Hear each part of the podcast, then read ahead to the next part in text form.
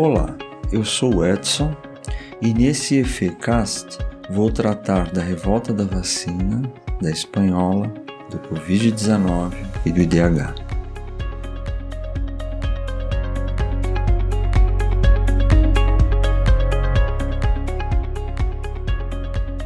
Quando eu estudava na Inglaterra, candidato ao doutorado no Departamento de Psicologia da Universidade de Sheffield, eu assistia muitos programas de história na TV estatal britânica, BBC. O meu preferido era o do historiador A.G.P. Taylor. Ele foi professor em Oxford, mas fez fama como grande comunicador nos principais meios da época, rádio e TV. Cabelos brancos, idade avançada, figura frágil, Taylor vinha para o estúdio da BBC e perguntava quanto tempo tinha para falar. Olhava algumas notas que trazia no bolso do paletó e, ao sinal do diretor, começava a sua exposição no inglês sem extravagâncias e com simplicidade para pôr a lume o tecido social dos eventos que narrava. Ele falava sem pausa durante 60 minutos. Vez ou outra, conferia o tempo pelo relógio na parede do estúdio. Começo, meio e fim, harmoniosamente distribuídos, sem necessidade de edição. 60 minutos de pura narrativa, viva e cativante. Taylor era um contador de histórias, na melhor acepção do termo. Como as guerras começam, foi um de seus programas com grande audiência. Ao ser perguntado por que falar desse tema, Taylor respondeu: Porque assim, quem sabe, podemos evitar novas guerras. Ele expressava na crença de todo pesquisador, de qualquer ciência, naturais ou sociais, que ao descrever, narrar, explicar, interpretar fatos, pode prever no presente a ocorrência de eventos futuros. Quantos de nós já não perguntaram a historiadores: os eventos que você descreveu podem se repetir? A história se repete? Atribui-se ao escritor norte-americano Mark Twain uma frase célebre: A história não se repete, mas eventos de ontem e de hoje rimam. Se a história se repete ou se eventos passados e presentes rimam, não sei dizer. Mas nesses dias de pandemia da COVID-19, do COVID-19, não pude deixar de ouvir ecos de eventos passados. Refiro-me não só à gripe espanhola de 1918, que assolou o mundo e o Brasil, em particular o Rio de Janeiro, mas também o que ficou conhecido como a Revolta da Vacina, também no Rio, em 1904. A revolta da vacina foi analisada pelo historiador Nicolau Tchevchenko, professor da USP, e o resultado desse estudo ele publicou em livro originalmente em 1984. A revolta do título vem da onda de insatisfação popular pela, pela campanha do governo federal de vacinação compulsória contra a varíola no Rio de Janeiro, então Distrito Federal. Em 9 de novembro de 1904, com a publicação em decreto da obrigatoriedade da vacinação, sucedeu-se uma enorme manifestação popular, que durou quase uma semana. O Rio de Janeiro virou um palco de guerra, com trincheiras e barricadas por todo lado. Casas e prédios das regiões centrais destruídas pela saraivada de morteiros, bombas e balas. O resultado foi um número incontável de mortos e feridos na população e também nas forças de segurança pública. Nicolau Tchevchenko traçou um panorama da época para nos mostrar que a revolta da população não foi pela vacina em si, mas pela trama social e política em que o povo foi envolvido sem ser consultado. O presidente Rodrigues Alves, tendo a seu lado boa parte do parlamento, colocou em prática um novo plano diretor para a cidade do Rio de Janeiro, a começar pela completa modificação do porto da cidade. O rio era o terceiro porto mais movimentado no mundo inteiro ao sul do Equador. mas sua infraestrutura há muito estava ultrapassada. Os interesses econômicos da classe dominante, grande parte dela composta pelos fazendeiros paulistas do café, estavam em jogo. Todavia, não cabia fazer um novo porto se as vias de acesso e escoamento da produção se mantivessem iguais. Isso implicava em completa reestruturação do espaço urbano da cidade. A constituição urbana da cidade tinha uma mistura de classes, sem distinção de regiões mais ou menos afortunadas. O governo federal almejava tornar a cidade atraente para a elite que vinha e ia para a Europa. Assim, a reestruturação do espaço urbano daria conta disso também. Por último, a cidade era foco de endemias, como febre amarela e varíola, o que dava à cidade uma má reputação internacional e afugentava o visitante europeu. O governo Rodrigues Alves iniciou o mandato com o plano de transformar o Rio de Janeiro de modo autocrático sem o menor cuidado com a população que de fato foi discriminada e excluída, sendo expulsa para os sopés dos morros. Como diz Tchevchenko, a reação da população, portanto, não foi contra a vacina, mas contra a história.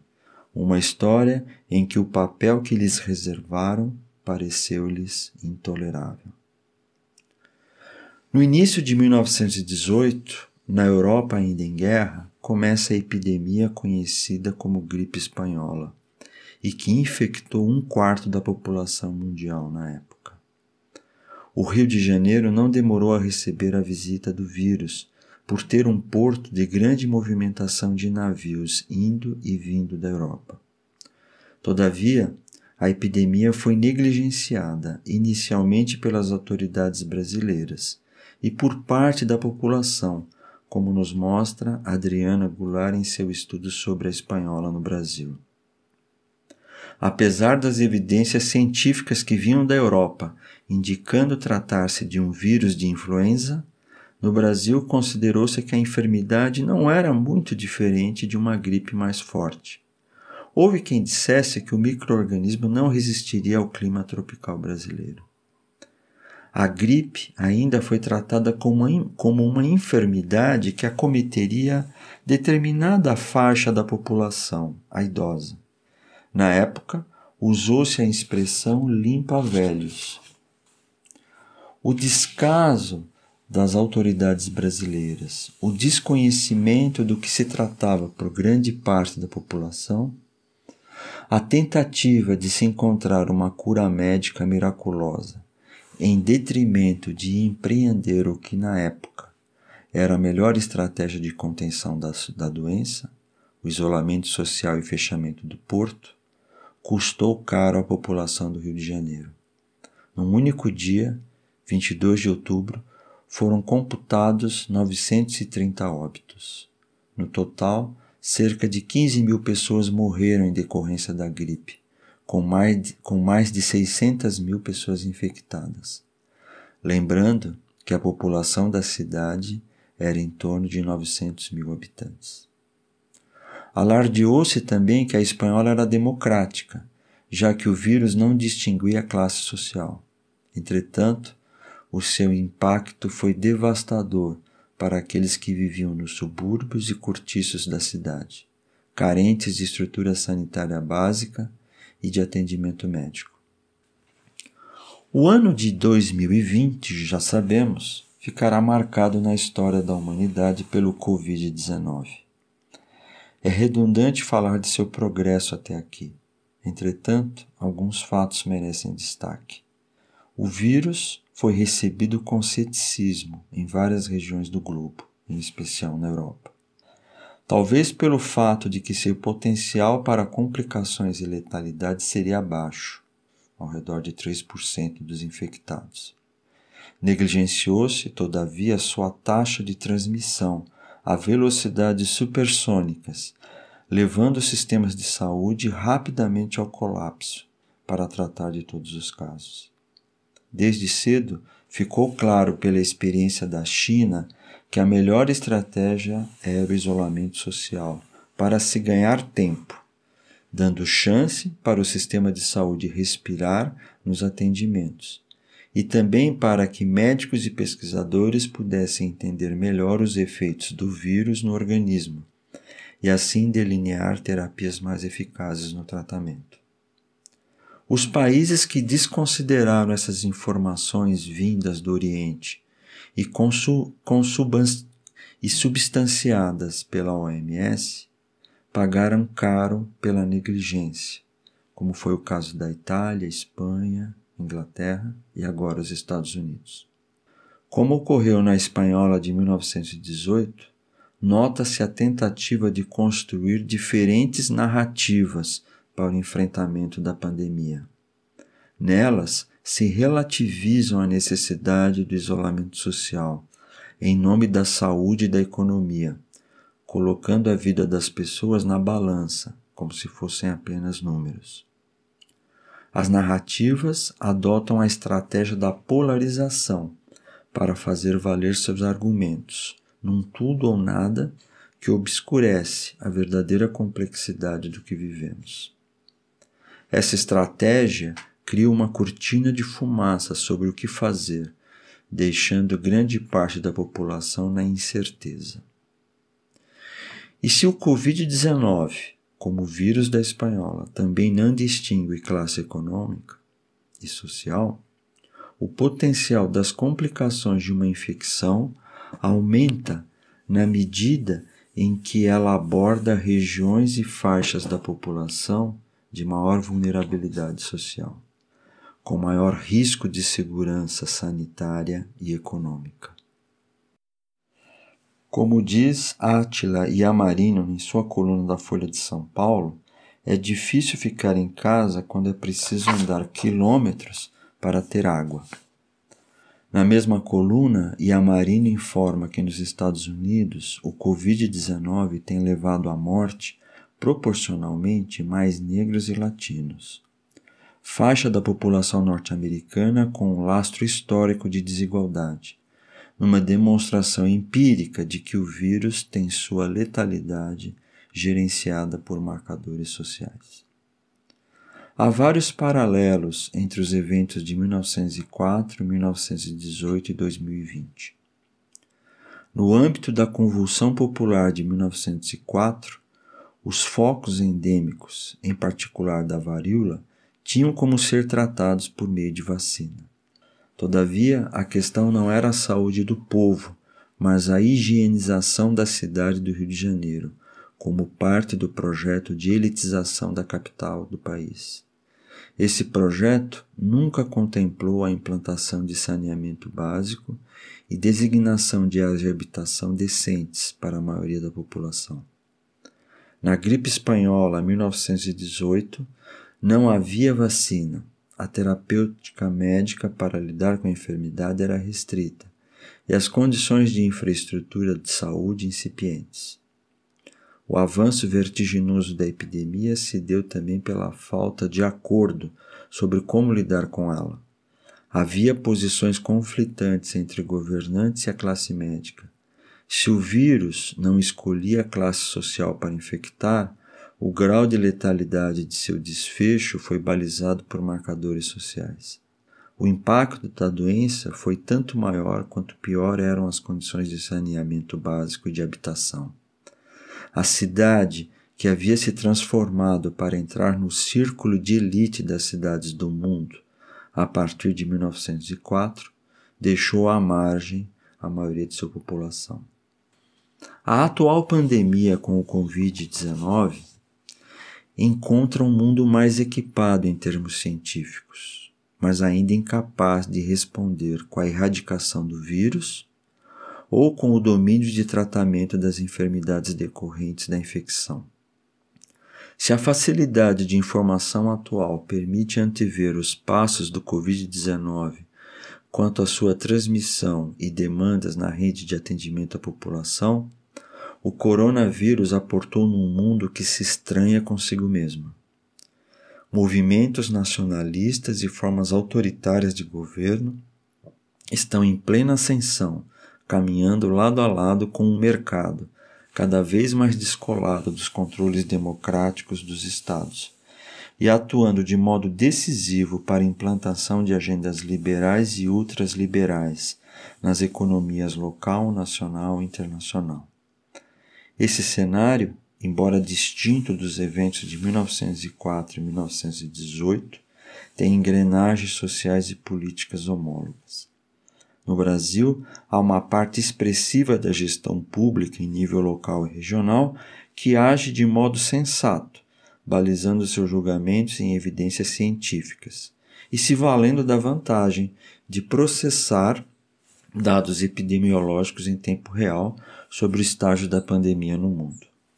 Todavia, há outra parte da gestão pública, em nível central, que age no sentido de minimizar os efeitos da pandemia o debate necessário para lidar com situação tão complexa é desfocado, com argumentos que são distorcidos, ao pesar vidas de um lado e economia do outro. Do julgamento míope e imoral que disso resulta, acaba por se questionar o único procedimento que é consenso mundial atualmente para minimizar os efeitos da pandemia: o distanciamento social. Os sinos tocam na mesma badalada, agora e antes, quando vemos que em 1918 se combateu e se negou o isolamento social no Rio de Janeiro sob argumentos parecidos. Iria atrapalhar os negócios. Se em 1904 o Estado agiu para melhorar a metrópole em detrimento de quem nela vivia, em 1918 o Estado foi ineficaz para lidar com o maremoto de infecções da gripe espanhola. Em 2020, os governos se veem diante da necessidade de serem de fato um Estado que ampare as pessoas em suas condições socioeconômicas e com oferecimento de saúde universal. Tristemente, agora, como antes, o embate entre o interesse pelo privado e o capital se contrapõe ao interesse pelo social e o coletivo. O espírito republicano se pauta pela busca de um governo que cuide do bem-estar de todos. Um Estado que cuida para que o bem-estar não seja um produto que alguém pode comprar, mas um bem que o coletivo das pessoas e da nação se orgulha de partilhar. Daí a lógica do estado de bem-estar social. Todavia, estamos numa época em que esse entendimento e prática de Estado perde terreno a passos largos em favor de um estado do bem-estar privado, com fortes pitadas xenofóbicas.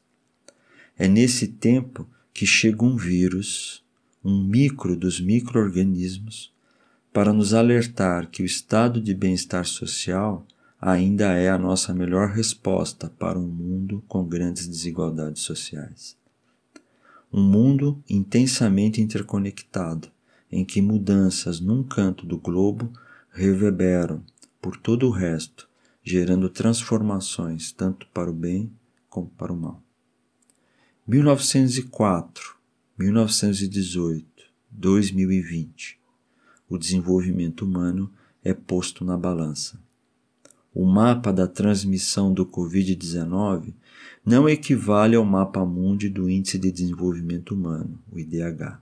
Todavia, o mapa das complicações que o Covid-19 gera, com número de óbitos e colapsos nos sistemas de saúde, começa a coincidir de forma trágica com o do IDH e de outros índices que mensuram a vulnerabilidade de populações. No Brasil, estados com IDH mais baixos já começam a liderar o ranking, em que a porcentagem de letalidade da doença é maior. O triste espelhamento entre o impacto da doença com o IDH muito provavelmente se repetiria em 1904 e 1918, caso ele fosse calculado nessas épocas. 1904, 1918, 2020. A história se repete? A rima me parece ser milimetricamente coincidente. Nicolau Tchevchenko, ao refletir sobre seu livro na reedição de 2010, nos lembra que os episódios do início do século XX continuaram a se repetir ao longo dele. Não há como não ver em suas palavras escritas em 1984 uma repetição do que vemos hoje, no desencontro e manipulação de informações entre o governo central e os estados, das manifestações a favor de intervenções autoritárias de todo tipo, por parte de uma pequena faixa da população que detém grande parte da riqueza nacional, e em detrimento do bem-estar da maioria da população. A história se repete? Deixemos a palavra proferida em 1984 pelo professor Tchevchenko. Temos uma divisão maniqueísta que opõe as forças do bem às forças do mal, os representantes da ordem e os insufladores do caos. Uma lógica mítica, arbitrária e desumanizada. Somente a interpretação de um dos lados prevalece e se impõe, aquele que for mais forte. Esse tipo de raciocínio que esvazia a humanidade do outro, transformando a sua diferença numa ameaça, esteve por trás de todos os grandes massacres da história, dos processos inquisitoriais à conquista da América e a eventos bem mais recentes na nossa história contemporânea.